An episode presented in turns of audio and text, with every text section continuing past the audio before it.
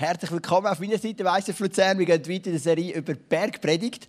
Aber bevor wir reingehen, möchte ich dir noch etwas zeigen zu der Abend Celebration. Wir haben ja vor zwölf Wochen Abend Celebration gegründet und viele von euch die haben das nicht so mitbekommen, weil Fam also mitbekommen schon, weil Familie oder ältere Leute oder zum Teil auch jüngere Leute kommen ja gleich weiter am Morgen, was auch cool ist.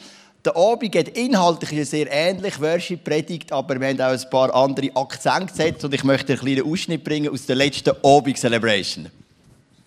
Genau, nur so kurz, also du merkst, der Abend, er ist halt ein bisschen jung, ein bisschen frischer und wir haben gesagt, wir müssen ein bisschen Games machen, die Leute ein bisschen verbinden miteinander. Und ich weiss natürlich immer ein bisschen das Risiko, wenn man in unserer Größe von Church ein bisschen zweiteilt, die Morgen und Abend, aber wir finden, es hat sich wirklich gelohnt. Wir haben beispielsweise eine Small Group, die die Orbald gestartet hat, das glaube ich auch schon erzählt, mit zehn Frauen, wenn alle kämpften. Und fast alle sind von der Abend Celebration Leute, die uns neu reingeschneit haben. Oder vor zwei Wochen haben wir gefunden, du, wir könnten vielleicht die Abend Celebration mal sagen, dass man sich taufen lassen kann. Weil am Morgen, ehrlich gesagt, ich kann euch ja ein bisschen einschätzen, oder? Und ich denke, die meisten sind schon getauft, die sagen wir es nicht mehr jeden Sonntag. Und dann haben wir es wieder mal gesagt und dann ist nachher einer gekommen und hat gesagt, weißt du was, ich würde mich eigentlich gerne wieder mal taufen lassen.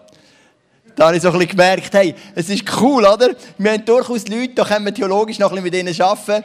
Und wir haben wirklich jetzt jeden Sonntag eine coole Celebration am Morgen und auch nochmal eine coole Celebration am Abend.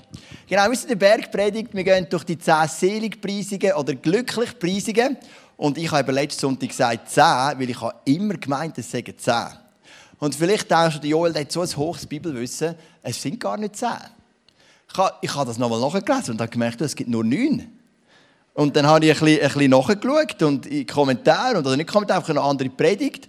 Und dann hat es sogar von 8 geredet, weil die letzte noch eine Wiederholung und habe gemerkt, es sind nicht 10.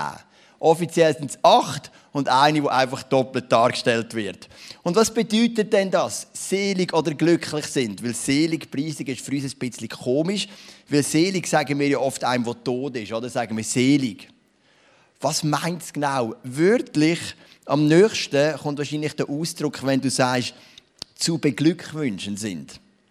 Also du weißt, vielleicht hast du ähm, lange in einer Wohnung gelebt und dann hast du ein Haus bekommen, hast ein cooles Haus, machst eine Party, lädst deine Leute und sagst, wow, ich kann dich nur beglückwünschen zu dem Haus.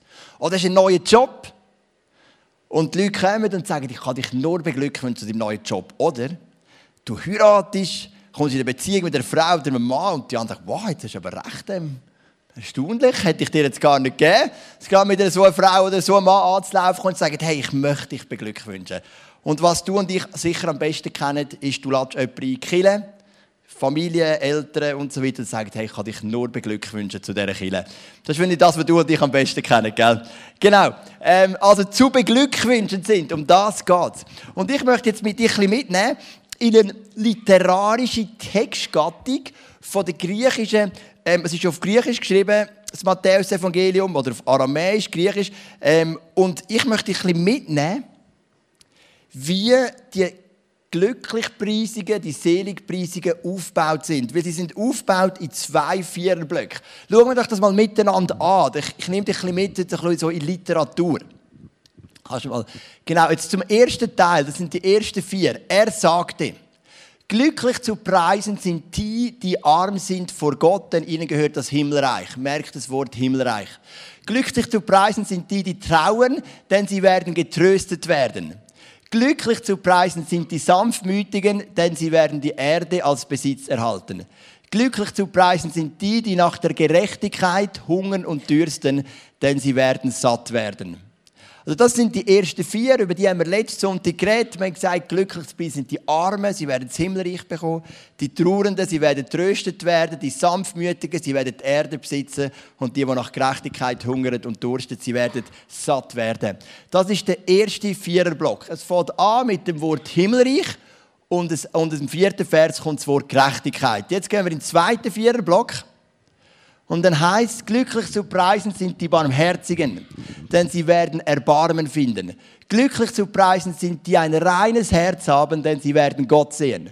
Glücklich zu preisen sind die Friedensstiften, denn sie werden Söhne Gottes genannt werden. Glücklich zu preisen sind die, jetzt kommt die Wiederholung, die um der Gerechtigkeit willen verfolgt werden, denn ihnen gehört das Himmelreich. In der ersten Glücklichpreisung und in der letzten hast du das Wort Himmelreich. Das zeigt literarisch, wir haben hier einen in sich abgeschlossenen Text. Es fängt an mit Himmelreich und es endet mit Himmelreich. Nach dem Vers 4 kommt das Wort Gerechtigkeit nach der vierten Seligpreisung und nach der achten Seligpreisung kommt wieder die Wiederholung mit dem Wort Gerechtigkeit. Es bedeutet, wir haben zwei Viererblöcke, wo inhaltlich ein Gesamtbild geben und doch ein bisschen in eine andere Richtung gehen. Wir haben auch sonst noch ein paar Merkmale, zum Beispiel bei den ersten vier Seligpreisungen fangen alle Nomen mit einem P an im Griechischen. Und so haben wir ein paar Merkmale, dass Jesus sagen will, es gibt einen ersten Viererblock, es gibt einen zweiten Viererblock und die zusammen sind das Gesamtbild, aber inhaltlich gehen die zwei Viererblöcke ein bisschen in eine andere Richtung. Und das ist ganz interessant. Bergpredigt selber stellt ja uns die höchsten ethischen Ansprüche. Der Richard von Weizsäcker, hat letzten Sonntag gesagt, der ehemalige deutsche Bundespräsident, hat gesagt, wenn alle Menschen nach der Bergpredigt würden handeln, es gäbe keinen Konflikt auf dieser Welt. Aber die Ansprüche sind ja nicht realistisch. Es heißt, wer eine Frau mit einem begehrlichen Blick anschaut, hat im Herz schon die Ehe gebrochen. Sind wir ehrlich, ist schwer. Oder es heißt, wer seinen Brüder einen Idiot nennt, der ist am Feuer der Hölle sicher. Wenn es wirklich wörtlich gemeint wäre, hätten wir alle ein mega Problem. Der Anspruch der Bergpredigt ist riesig. Aber spannend ist, dass sie anfängt mit Zuspruch. Bevor Jesus in all diese Ansprüche hineinkommt, bringt er acht Zusprüche. Acht Verheißungen. Sie werden satt werden, sie werden das Himmelreich erben, sie werden Gott sehen. Jesus fängt an mit Zuspruch und dann kommen die Forderungen. Heißt für dich und für mich, wenn wir in das Level hineinkommen von dieser Bergpredigt, wenn wir Nachfolger sind von Jesus, wenn wir den Lauf mit Gott vollenden, müssen wir lernen, in diesen Zusprüchen zu leben. Unser Fokus sind Zusprüche. Ich meine, das machst du bei den Kindern etwa die, gell? Sagst, wenn du das Zimmer aufräumst, gibt es nachher ein Schokolädchen. Damit versuchst du zu erreichen, dass sie während dem Zimmer aufräumen als Schokolädchen denken. Oder gestern haben wir viele Gäste gehabt. Diana ist eins, der am Nachmittag, wir haben Morgen ein Ruhe gebraucht, dann haben wir gesagt, Kinder gehen raus auf den Balkon spielen. Sind sie raus, wir haben eine grosse Terrasse gespielt. Und ich habe dann mit Rebecca besprochen, du, wenn wir sie nachher ein bisschen Skirennen schauen lassen, weil dann hast du Ruhe, oder? Bei den Buben, dann sind sie zum Skirennen schauen, das finden sie mega cool. Und ich habe es jetzt nicht gemacht, aber hätte ich es gemacht und gesagt, hey, ihr könnt auf den Balkon und nachher könnt ihr Skirennen schauen, dann wären die mega easy gegangen. Mit dem Zuckerli im Kopf hätten sie Skirennen. Die Rebecca ist aber nicht so Fan von dieser Erziehungsmethode, weil das ist auch nicht wirklich das Beste. Das wäre jetzt eher so mein Typ, oder? Ähm, und darum haben wir es dann nicht gesagt, aber Skirennen dürfen schauen. Aber es ist so ein Trick, den du oft anwendest. Wenn du das, dann das. Und das Ziel ist, dass der Fokus, wenn sie auf dem Balkon sind, wenn sie langweilig ist, wenn sie frieren, ist zwar nicht der Fall, sie sind Hockey gespielt, sie haben Freude gehabt, aber wenn es so wäre, dass sie den Fokus auf dem Skirennen haben und wissen, eines Tages oder eines Stundes, eines Minutes komme ich zurück und ich darf Skirennen schauen. Und das ist so ein Fokus und das macht Jesus da mit uns. Er sagt, hey, wenn du arm bist, du wirst das Himmelreich haben. Wenn du nach Gerechtigkeit hungrig und dürstest, dir wird, du wirst satt werden. Er hilft uns, er lernt uns im Zuspruch zu leben. Und das ist ganz etwas Wichtiges, was wir lernen müssen, wenn wir mit Jesus unterwegs sind. Wir müssen und dürfen lernen, in dem Zuspruch zu leben. Gott hat eine Bibel voll Verheißungen. Er hat schon Abraham den riesen Preis müssen. Aber er hat ihm gesagt, ich werde dich segnen, du wirst ein Segen sein.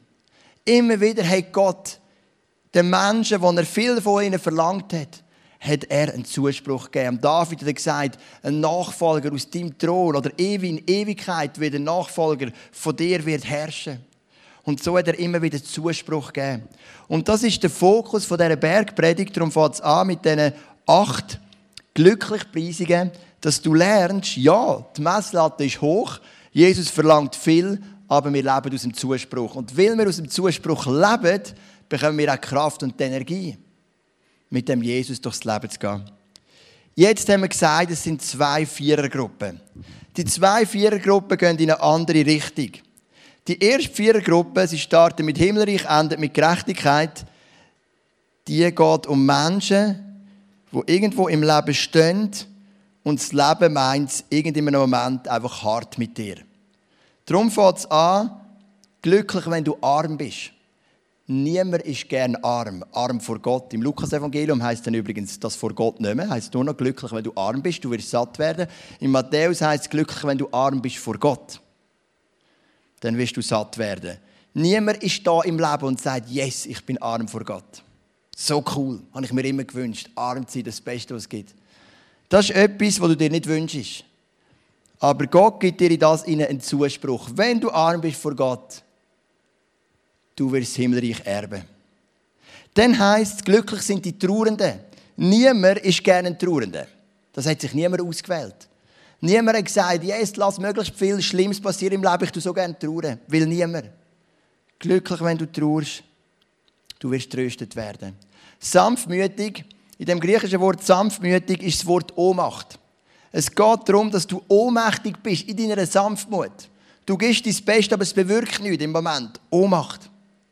Und niemand ist da und ist gerne ohnmächtig, weil er Situationen, die ihm das Herz so wehtun, nicht verändern kann. Aber Jesus sagt, wenn du ohnmächtig bist, du wirst die Erde besitzen. Wenn du ungerecht behandelt bist, die, die hungern nach Durst, nach Gerechtigkeit, ist ja geschrieben als Volk Israel unterdrückt von den Römern. Du bist ungerecht behandelt. Er wird dich sättigen. Du siehst, das sind vier Elemente, die suchst du dir nicht aus. Niemand will arm sein, niemand will ohnmächtig sein, niemand will trauern, niemand will ungerecht behandelt werden. Das passiert. Und in das hinein kommt Jesus und gibt dir Zuspruch. Und sagt, hey, du wirst satt werden, du wirst tröstet werden, du wirst die Erde besitzen und so weiter. Und die erste Challenge von diesen Seligpreisungen als Nachfolger von Jesus ist, dass du und ich lernen, wenn das Leben nicht so spielt, wie wir es gerne hätten, an diesen Zusprüche, an diesen Versprechen festzuhalten. Das ist etwas, wo man sich trainiert. Wenn man arm ist vor Gott, wenn man leidet, wenn man trauert, dass man sagt, und ich hebe fest, ich will tröstet werden, ich will Erbarmen finden und so weiter. Das ist das Erste, was du lernst. Jesus sagt in den ersten vier, in dem Viererblock, sagt er, lass dich nicht von den Umständen bestimmen, wird nicht bitter, sondern sehe gerade in den schwierigen Umständen meinen Zuspruch. Klassische Filmszene, wo das wunderbar zeigt, Titanic, sie geht unter. Gell, ist gerade so, hast du das Bild vor dir, oder? Es ist so richtig am Versaufen. Dann hast du das Schweizer Geigenorchester, das spielt. Und der Schweizer, gell, ist noch wichtig, das ist so unser Teil am Film. Und dann ist dort der Pfarrer, magst du dich vielleicht erinnern, und er zitiert Offenbarung 21. Er sagt, im Himmel werden all unsere Tränen abgewischt, es wird keine Not und kein Leid sein. Das ist eine mega schöne Szene. Und die Leute sind dort, sie haben das nicht wollen. Niemand jubelt und sagt, cool, ein Schiffsuntergang, das habe ich immer mal ähm, erleben. Das willst du nicht. Du bist dort und der Pfarrer ist dort und er gibt ihnen Zuspruch. Und sagt, hey, jetzt werden wir ein paar Minuten leiden. Es wird nicht lustig, die nächsten 20 Minuten, viel auch immer. Aber im Himmel wird kein Leid mehr sein. Er tut einen Fokus geben in die Lebensumstände, die du dir nicht ausgewählt hast.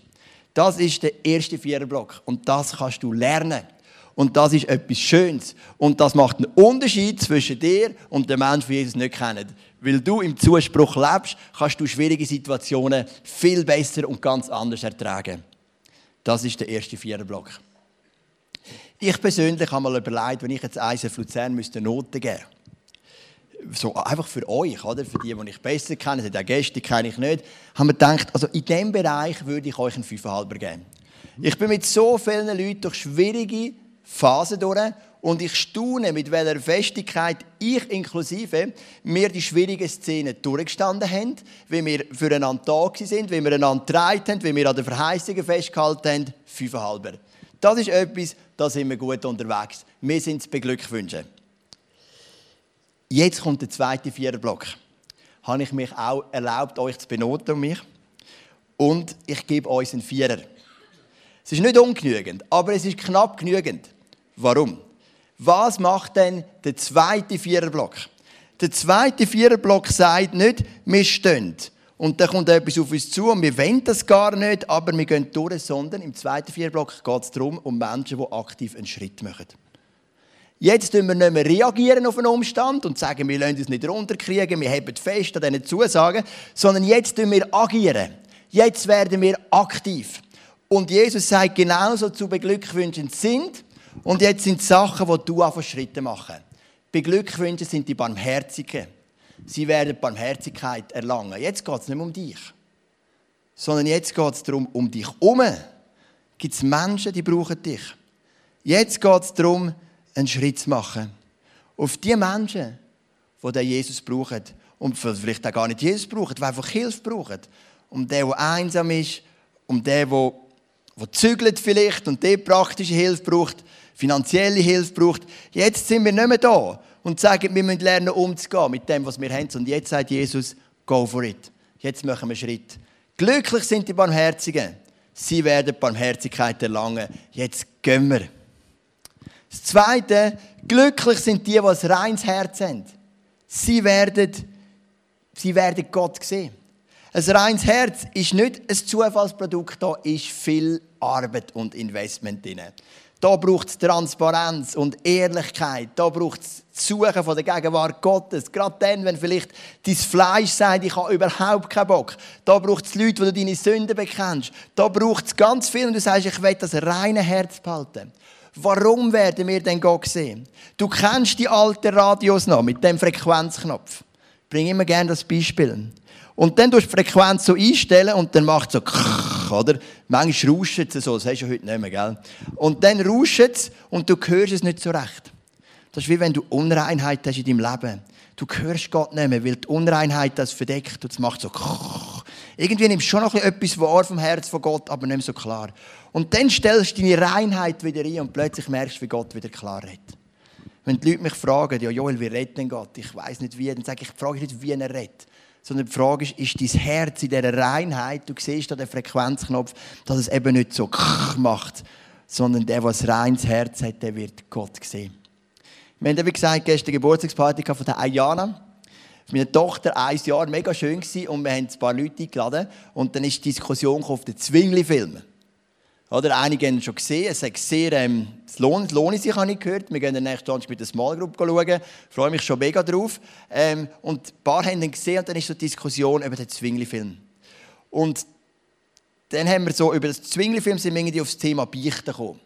Und ich persönlich bin der Meinung, Beichten ist etwas vom Stärksten, was uns die katholische Kirche mitgegeben hat immer wieder zu gehen, seine Sünden zu bekennen. Aber natürlich muss es aus einem Herz rauskommen. Und dann hat meine Mutter, die sehr katholisch aufgewachsen ist, hat gesagt, man hat ihr in der Primarschule gelernt, was man muss beichten muss. Sie ist in Zürich aufgewachsen und hat mir so ein Sprüchli gesagt. Und dann so mit 7, 8 ist sie immer beichten und hat immer gesagt, ein Punkt war immer, ich tue Buß für meine unkeuschen Gedanken. Und dann ist meine Mutter immer heim und dachte, was ist überhaupt unkeuste Gedanken? Sie hat es gar nicht geschnallt. Und dann ist sie heim und eines Tages im Teenageralter hat sie plötzlich begriffen, was unkeuste Gedanken sind. Sie hat gesagt, ah, das sind, ah, für das habe ich jetzt schon die letzten sieben Jahre Buß tun. Jetzt komme ich daraus. Und das ist natürlich schon nicht die Meinung, oder?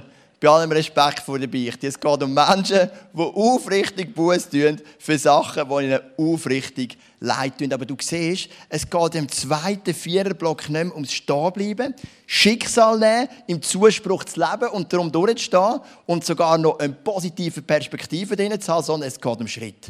Barmherzig sein, ein reines Herz zu bewahren und der dritte Schritt, grosse Herausforderung, Frieden stiften. Glücklich sind die, die Frieden stiften. Frieden stiften, das ist unsere Hauptaufgabe. Der Korinther sagt, also der Paulus sagt im Korinther, sind die Botschaft vom Frieden, wo immer ihr sind. Wenn irgendwo Unfrieden ist in unserem Leben um uns herum, dann möchten wir einen Unterschied machen. Du bist im Geschäft, du merkst eine schlechte Atmosphäre, dann fährst du an zu beten. Es ist ja nicht immer so, dass du gerade das ganze Geschäft zusammennehmen kannst. Vor allem, wenn du vielleicht auf der Hierarchiestufe eher unten bist, wirkt es vielleicht ein bisschen komisch. Du sagst, kommt mal alle zusammen, ich werde etwas mit euch besprechen. Aber Unfrieden ist etwas, als Nachfolger von Jesus, können wir nicht stehen lassen. Und dort gehst du rein und dann fährst du an zu beten. Das ist vielleicht der erste Punkt, wie du gegen den Unfrieden angehst. Wenn du Unfrieden hast in deiner Familie, dann nimmst du deine Parteien zusammen und du versuchst Frieden reinzubringen. Der grösste Unfrieden ist der Unfrieden, den die Menschen haben mit Gott, weil sie Gott gar nicht kennen, weil sie Gott verleugnen, warum auch immer. Ich war bei der Coiffeuse, der Mittwoch war es, glaube ich. Ich gehe immer da oben im Coiffeuse und ich habe ein super cooles Gespräch über den Glauben in der Coiffeuse. Das hat mir richtig gut, hat mir Freude gemacht. Und ähm, sie ist schon durch Judith Zigrist, das ist die Frau vom Reden, die moderiert hat, für die, die sie nicht kennen, ähm, ist sie einmal vor vielen Jahren so in eine Connect-Gruppe gegangen, so eine Art, so eine offene Kleingruppe. Und die ist dort immer gegangen und hat das sehr gut erlebt. Ist dann auch ins Brace Camp, wo 6000 Teenager zusammenkommen. Dann ist es vielleicht noch nicht so groß, ich weiß nicht. Und sie hat das alles mega cool gefunden von der Gemeinschaft her. Aber sie hat wie gesagt, Gemeinschaft genial, Glaube hat überhaupt nicht Klick gemacht. Da habe ich gefragt, was machst du denn jetzt? Wo holst du jetzt deine Gemeinschaft? Da hat sie gesagt, der Fasnacht. Da habe ich gesagt, das ist auch nicht schlecht. Gemeinschaft ist Gemeinschaft. Nein, ich habe gedacht, vielleicht gibt es bessere Alternativen, oder? Aber wenn ein gutes Gespräch über den Glauben, weil unser Herz ist, Frieden zu bringen. Und Menschen, das ist ja bei ihr nicht so, dass sie im Unfrieden ist. Aber wenn die Menschen Gott nicht kennen, ist doch, auch wenn sie es gar nicht merken, ein gewisses Level von Unfrieden da. Und da habe ich gemerkt, dürfen viele von uns, mich inklusive, noch ganz viel lernen, einfach noch mutiger zu werden. Ich habe mit einem Mann geredet, der ist auch da, der ist so ein guter Typ, der hat gefastet für 20 Tage. 20 Tage. Gestern aufgehört. 20 Tage ist viel. Und ähm, dann hat er mir gesagt, ja, es ist eine gute Zeit, es geht eigentlich noch gäbig. Also wirklich Vollfasten. Also nur trinken, nicht irgendwie noch Suppen und Bananen und solche Sachen. Vollfasten. Aber irgendwie habe ich mir gehofft, ich brich noch mehr durch. Irgendwie habe ich gehofft, da kommt noch mehr Offenbarung in mein Leben. Da kommt noch mehr Power. Da bin ich ein bisschen enttäuscht. Da habe ich gesagt, etwas fehlt dir noch. Du hast gefastet. Jetzt müssen wir noch etwas machen. Jetzt müssen wir aktive Schritte auf Menschen tun. Wenn du und ich anfangen, den Menschen von Jesus erzählen, wenn du und ich anfangen, Frieden stiften, aktive Schritte zu machen, dann wird der Rest noch kommen. Weil das ist auch ein Teil. Und ich weiss, die erste Vierergruppe ist ein bisschen bequemer. Die Vierergruppe von wir sind jetzt da und wir leben im Zuspruch in schwierigen Lebensumständen. Die zweite Vierergruppe ist ein bisschen herausfordernder. Wir gehen, bringen Barmherzigkeit, stiften Frieden, behalten das reines Herz. Aber Jesus sagt, du bist zu beglückwünschen, wenn du Frieden stiftest. Und dann kommt noch der vierte Teil, das ist Verfolgung. Und es steht dann in Matthäus Kapitel 5, glücklich zu preisen seid ihr, wenn man euch um meinetwillen beschimpft und verfolgt und euch zu Unrecht die schlimmsten Dinge nachsagt. Freut euch und jubelt, denn im Himmel wartet eine große Belohnung auf euch. Genauso hat man ja vor euch schon die Propheten verfolgt. Verstehst du, wenn du nicht mehr nur da stehst und sagst, ich nehme das an, was, Gott, was die Lebensumstände mir geben, mit Perspektive, eine gute Art, sondern sagst, ich fange an, Schritte machen, dann werden oft zwei Sachen passieren. A, wird sich etwas verändern, oder drei Sachen. B, du wirst verändert und C, du wirst verfolgt. Ich meine, ich sehe das in meinem eigenen Leben. Gell? Ich rede jetzt nicht für Verfolgung wie Christen in Nordkorea, das ist dann ein anderes Thema. Aber ich sehe das immer wieder. Wie die Leute um mich herum, ich sehe einen Kriens, lernt die Eltern kennen von einem Fußballjunior und so, und das schaffst du, und dann sage ich, ja, da, da ICF im Kino Broadway, aha. Dann merke ich, die wissen, viele wissen, dass da irgendetwas geht im Kino Broadway. Und das ist ihnen ganz suspekt. Und im ersten Moment denke ich, ah, jetzt lerne ich den mal kennen vom Kino Broadway. Und das ist für mich im Fall nicht easy. Weil ich bin aufgewachsen als ein Sohn von einem Pastor. Und mein Pastor, meine Kanzlerin hat immer gesagt, dein Vater ist Wanderprediger. Und sie haben sich immer lustig gemacht über mich. Und mein Vater hatte so ein Fischchen im Auto und wenn er mich mal abholen von einer Skilager von der Schule, dann hat er so, ähm, gehabt, mit dem Auto so schön hinzufahren, dass jedes Fischchen sieht. Ich habe immer gedacht, Papi, kannst du nicht 100 Meter weg parkieren? Weißt, es, es ist auch umweltfreundlicher, wenn du 100 Meter noch sparst. Und ähm, aber mein Vater, also, das hat er so nicht bewusst gemacht, aber ich habe mir gedacht, so, und, und es ist im Fall nicht einfach. Und mir macht der Gedanke ein bisschen weh. Jetzt denke ich an zwei, zwei Jungs und eine Tochter, die auch werden vielleicht, wie es heisst, irgendwie vom Broadway, ja, wir haben schon ein paar Sachen gehört. Verstehst du? Es kostet schon einen Preis. Auch wenn wir nicht vergleichen mit Nordkorea, das ist keine Frage, was Christen in der ganzen Welt durchmachen, das ist ganz ein anderes Level. Aber wenn wir anfangen rauszustehen, dann wird es auch einen Preis kosten. Und es wird vielleicht ein kleines Level von Verfolgung kommen. Und dann heisst es, freut euch weil es gibt eine Belohnung. Und es gibt eine glückliche Preisung, die zweimal wiederholt wird. Nur eine, und das ist die mit der Verfolgung. Jesus sagt, wenn ihr rausstemmt für den Glauben, werdet ihr glücklich werden, glücklich sein, beglückwünschen. Und das wird zweimal wiederholt. Weil das will Jesus doppelt betonen, das will er unterstrichen, fett markieren. Ganz speziell gesegnet sind die. Wenn du durch die Offenbarung liest, da all die wilde Geschichten mit Hörner und Räder voll Augen und alles so ein bisschen abgespaced, da gibt es immer wieder so die, Akt, äh, die Abschnitt, was heißt, aber die, die ein reines Herz bewahrt haben, die, die als Märtyrer gestorben sind für den Glauben, die, die in der Verfolgung standhaft sind, die, die parat sind zu leiden um meines Namens willen, auf sie wartet eine riesige Belohnung. Und wenn wir rausstehen für Jesus, wir kommen wahrscheinlich nicht drum herum, egal wie aufklärt die heutige Welt schon ist, dass wir ab und zu auch ein bisschen Verfolgung erleiden müssen. Und darum ist der erste Flügel ist wichtig. Wir stehen da, wir leben in Zuspruch, wenn Schwieriges kommt. Sind das Licht für die Welt auch so.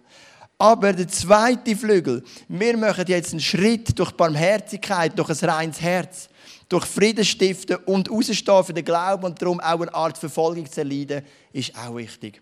Und gleichzeitig wissen wir, es gibt Menschen auf dieser Welt, die für ihren Glauben einen massiv höheren Preis zahlen. Ich möchte kurz Open Doors vorstellen. Das ist eine Organisation, die das macht, die so ganz immer den Weltverfolgungsindex rausgibt für Christen. Vielleicht, wenn du auf Facebook aktiv bist und ein paar christliche Freunde hast, wird gerade auf und ab gepostet die ganze Zeit. Und ähm, ich habe einen kleinen Clip mitgenommen, der dir einen Einblick gibt, so über die Situation der Verfolgung der Christen in der heutigen Zeit.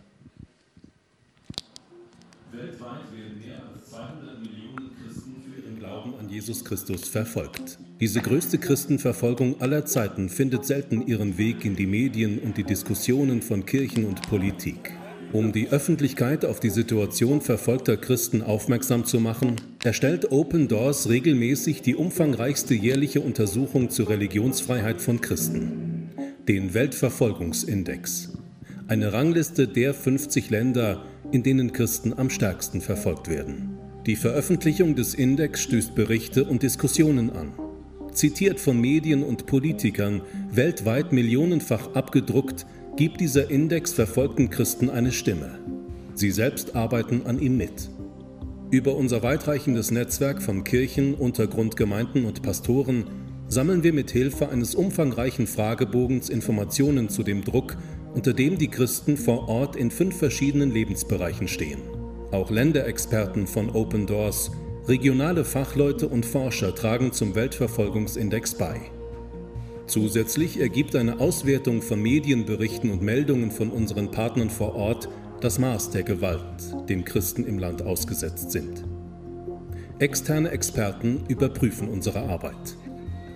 Auf diesem Weg ergibt sich ein umfangreiches Bild, das die spezifische Situation der Christen in den verschiedenen Ländern zeigt.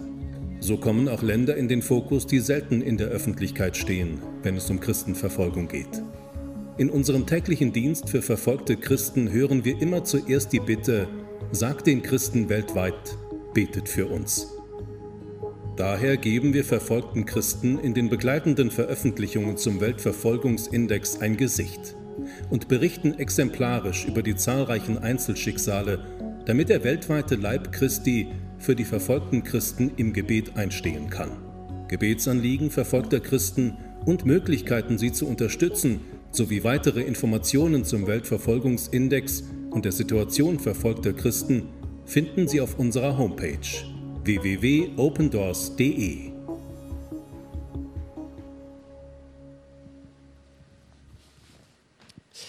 Ich glaube, es ist wichtig für uns, dass wir immer wieder auch an die verfolgten Christen denken auf der ganzen Welt, die so einen hohen Preis zahlen. Und gleichzeitig habe ich gemerkt, wir müssen auch nicht negieren, was wir erleben, teilweise, wenn wir eben im Geschäft, in der Nachbarschaft rausstehen. Und auch wenn es kleine Ansätze sind, sie sind auch schmerzhaft. Und Gott gibt für das eine Belohnung. Vielleicht bist du da und denkst, okay, da der erste Teil, da habe ich als 5,5 bekommen. Da bin ich eigentlich schon gut. Das ist schon mal cool. Und im zweiten wenn ich so ein Vieri habe, ähm, da möchte ich eigentlich aktiver werden. Ich möchte dir ein paar Möglichkeiten geben, die wir dir bieten.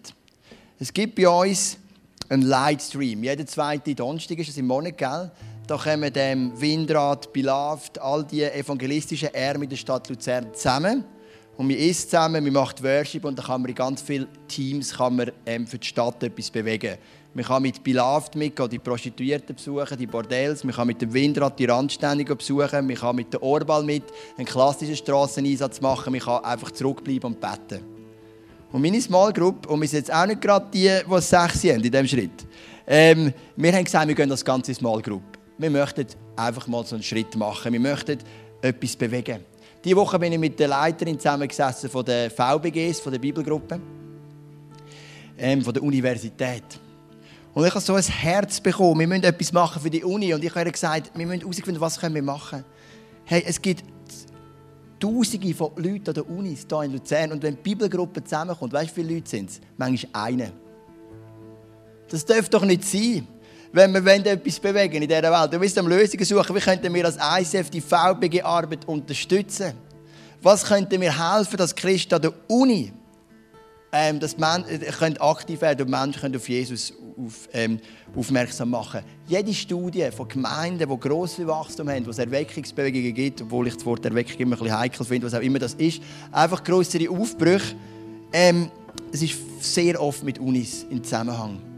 Dort kommen Leute von überall hin, sind veränderungsbereit, sind jung, sind dynamisch, sie haben Zeit und so weiter. Ähm, wir etwas, wir können, es gibt Möglichkeiten, wie du kannst diesen Schritt üben kannst. Und bitte mach das. Als ich vor zwei Wochen an dem Vision Sunday hier erzählt habe, ist ein Mann zu mir gekommen und hat gesagt, mich hat etwas sehr positiv überrascht. Du tust gar nicht nur Mitarbeiter sammeln für deine Kirche, sondern du sagst sogar, wir möchten Leute gewinnen für andere Bereiche, also für eben Windrad und so weiter. Ich habe gesagt, Jungschar, was auch immer. Und er hat gesagt, ja logisch. Wir möchten doch eine Arm haben in Gesellschaft, das ist doch das, was zählt. Und jeder, der hier innen ist, in dieser Church, sagt, ich kann nicht mitarbeiten in der Kirche im Welcome-Team, Bar-Team, wo auch immer, will ich arbeiten im Windrad oder bei Beloved, sage ich Halleluja. Das ist sensationell, machst du super. Natürlich sind wir auch nicht böse, wenn ein Paar noch bei uns mitarbeiten, brauchen wir auch, ist ja logisch. Aber hey, lass uns doch hier einen Schritt machen und es gibt im Fall Möglichkeiten. Es gibt wirklich Möglichkeiten. Es gibt nicht nur die Hardcore-Angebote, wo du musst in Zweiergruppe auf die Straße gehen, wildfremde Leute an, an, anhauen, wo du nachher wochenlang nicht schlafen kannst oder vorher, nachher dann schon, wenn es vorbei ist, weil du so Angst hast. Hey, es gibt wirklich auch ganz sanfte Einstiegsmöglichkeiten. Aber hey, wir haben zwei Arten, zwei Vierergruppen. Die einen sind wir stehend und wir leben mit Perspektiven in dem, was uns passiert, was wir nicht suchen. Und es gibt einen mit gönnt. Und Jesus sagt bei beiden zu beglückwünschen sind. Komm, wir stehen doch mal miteinander auf. Und wir beten, dass wir auch im zweiten Bereich einen Fünfeinhalber bekommen können. Oder vielleicht sogar einen Sechser, gell? Vielleicht hast du auch schon einen Sechser, ist schon ein Durchschnittswert, ein Vierer. Genau. Äh, ähm, yes. Jesus, ich danke dir vielmals ähm, für, das, für den super Einstieg in die Bergpredigt. Bevor du die Messlatte so hoch setzt, fährst du an mit acht Zusprüchen. Damit unser Fokus auf den Zusprüchen ist und nicht auf der Messlatte. Damit wir, wenn wir arm sind, dürfen wissen, wir werden das Himmelreich erben wenn wir ohnmächtig sind, wir werden die Erde besitzen. Wenn wir trauern, wir werden getröstet werden. Und wir haben so viele schwere Schicksale in unserer Church schon durchgemacht mit Menschen. Und ich habe gestaunt und habe einen riesen Respekt. Ich glaube, du hast eine riesen Freude, mit wie viel Standhaftigkeit wir die Sachen durchstehen. In einer Liebe zu dir, in einem Vertrauen auf dir, auch wenn es manchmal brutal auf die Probe gestellt wird. Aber wir möchten lernen, in diesen zweiten Flügel noch stärker zu werden. Wir haben eine Stadt um uns herum. Wir haben ein Gebiet. Wir haben Nachbarn und Freunde und Arbeitskollegen. Und ich bin ja der Erste, der noch mehr Mut braucht der noch klarer sein darf. Aber du hast gesagt, beglückwünschend sind die, die Barmherzigkeit üben, die Frieden stiften, die ein reines Herz und die leiden, wegen, weil sie zum Glauben stehen, um der Gerechtigkeit willen. Jesus, hilf uns da einfach noch mutiger zu sein. Hilf uns da noch ein Level mehr zu bewegen. Jesus, dass wenn wir einig vor dir stehen, dass wir können sagen, wir haben auch in dem zweiten Flügel mutige Schritt gemacht. Jesus, komm du übernatürlich, das können wir nicht machen. Komm du mit dieser Freimut, die du parat hast für uns, dass wir einfach mutig dieses Evangelium auftragen Gib uns sympathische Wege, gib uns attraktive Wege, gib uns originelle Wege. Jesus, wie wir können das Evangelium in die Stadt und die Region austragen. Jesus, wie wir können Barmherzigkeit üben, wie wir können Frieden stiften, Jesus. Und Jesus, nicht zuletzt beten wir heute für die verfolgten Christen. Und du darfst gerne in deinem Herzen einfach mitbeten. Über 200 Millionen verfolgte Christen. Nicht wenige zahlen ihren, ihren Glauben mit dem Tod. Jesus, nicht wenige leiden, sind getrennt von Familie, Geschichten, wenn ein, wenn zum Beispiel der Vater oder die Mutter zum Glauben kommt, was der Rest von der Familie wegnehmen, wo sie keinen Kontakt mehr haben dürfen und so weiter und so fort. Einige sind in die Schweiz geflüchtet von islamischen Ländern und sie wissen, wenn sie zurückwenden, dann haben sie Angst um ihr Leben. Und das sind Realitäten auch in der hinduistischen Welt, nicht nur in der muslimischen Welt, das wissen wir. Jesus, zum Teil auch in der buddhistischen Welt. Dass Christen verfolgt werden, wenn sie für dich einstehen. Und gib du ihnen die Kraft. Und wie kannst du die Kraft geben? Mir kommt das Gleichnis in den Sinn aus Matthäus 13, wo der eine den Schatz findet im Acker. Und er sieht den Schatz. Und dann hat er alles verkauft Und es war für ihn nicht ein mega Preis, er hat den Schatz gesehen. Das andere war ihm total egal. Er hat einfach den Schatz wählen, weil der Schatz war ihm so groß war. Und ich bitte dich, dass du gerade heute an dem Sonntag, wo ganz viele Christen zusammenkommen auf der ganzen Welt, den Schatz diesen Menschen gross machst. Dass sie sehen, was sie haben in dir. Und weil sie den Schatz sehen, gern parat sind, auch den Preis zu zahlen. Und Jesus, dort, wo wir auch unsere Preise zahlen, ein bisschen Ausgrenzung, ein bisschen, ähm, ein bisschen belächelt werden, ein bisschen, ah, die vom Broadway, ah, das sind ihr. Jesus, manche Sachen, die mir unglaublich wehtun. Jesus, es ist nicht der Megapreis, das wissen wir, aber es ist eben auch ein Preis. Hilf uns dort zu schauen auf den Preis, wo du uns sagst, ihr werdet belohnt werden für jeden von diesen Blicken, für jeden von diesen Augenblicken, was auch ein bisschen wehtut. Ihr werdet für das eine Belohnung haben im Himmel. Ich danke dir von ganzem Herzen. Amen.